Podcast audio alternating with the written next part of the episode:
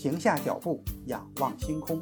欢迎来到天文随心听，本节目由喜马拉雅独家播出。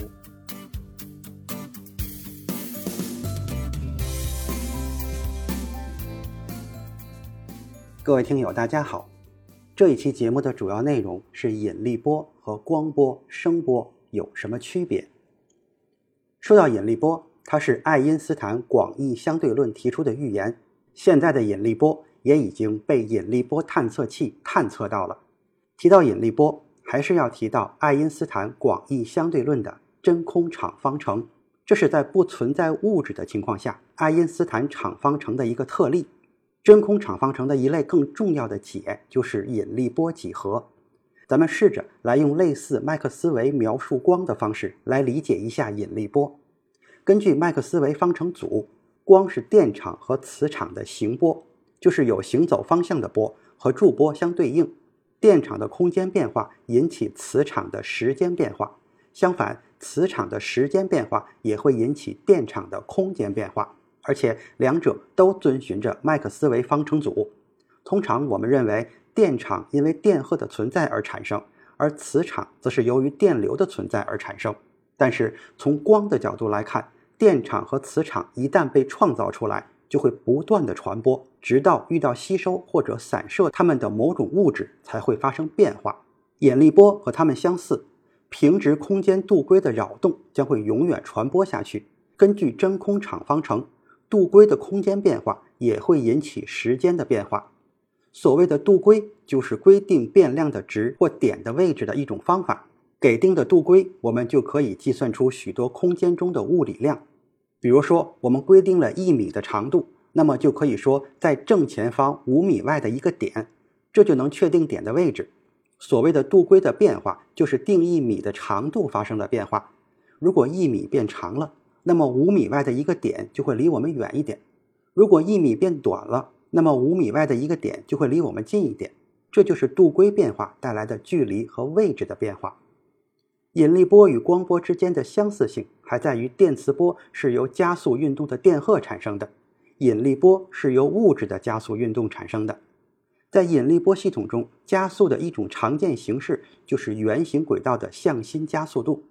比如在双星系统中。由于两颗星相互绕转的轨道运动，双星系统会产生引力的辐射。被这种辐射带走的能量导致了两颗星的轨道很明显的相互靠近，所以彼此靠近的黑洞系统也应该发出引力辐射。不过，引力辐射源自一个什么也没有的空的空间系统，也就是它是真空场方程的一个解，这是非常令人吃惊的。这说明了一个听起来很矛盾的结论。引力自身受到了引力的作用。LIGO 探测器探测到的引力波通常被比喻为声音，这个类比很形象。但是引力波和声音还是存在着很多的不同之处。声音是空气中的一种压缩波，这意味着声波是由在空气中传播的高压和低压的交替区域组成的，单个空气分子不停地在做杂乱无章的热运动。但是这种复杂的随机运动之上。当空气分子被高压区域向前推，平均而言，声音就会使空气分子远离音源一点点。随后，低压区域又会将它们往回拉，使它们稍微接近音源。声波是纵波的一个例子，这其中的纵就是指构成波的内部运动和波的传播方向是一致的。与之相反的是横波，横波的一个日常例子就是沿着水平方向拉紧的一条绳子上的波。如果我们上下晃动绳子的一端，就可以看到一种上下的扰动在沿着绳子传播。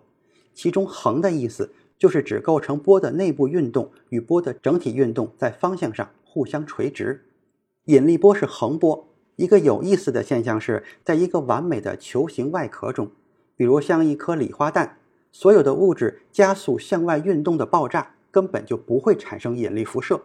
试图用这种方式产生引力波。就好比只拉紧绳子，但是不让它向上或者向下震动，却想制造出上下震动的横波。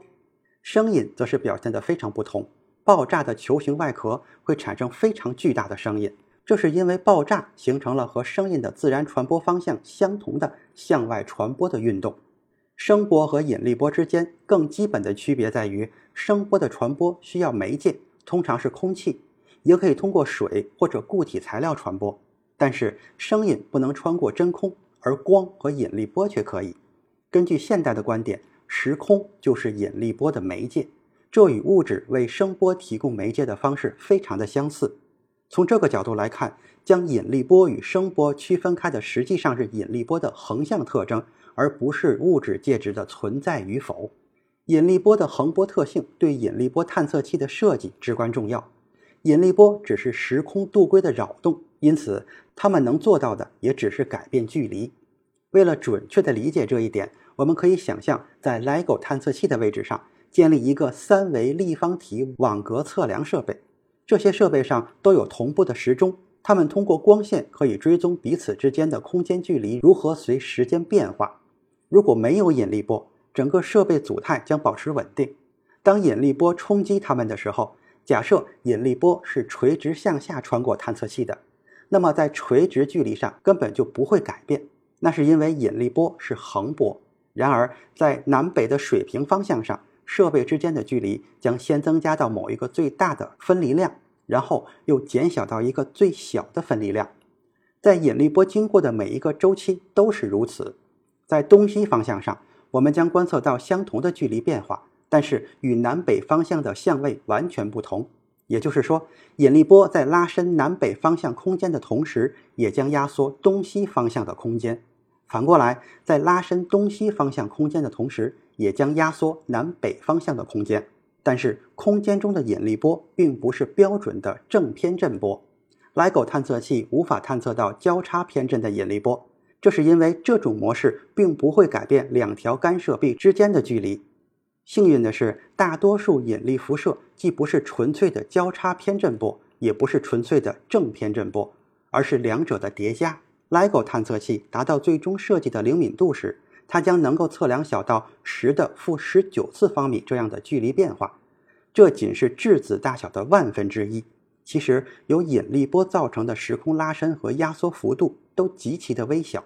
比如说，水星绕太阳的轨道运动也会产生引力波，但是 LIGO 探测器是无法检测到的，因为它们太弱了，而且频率太低。在2015年9月14日之前，没有任何探测设备灵敏到能够探测出任何的引力波。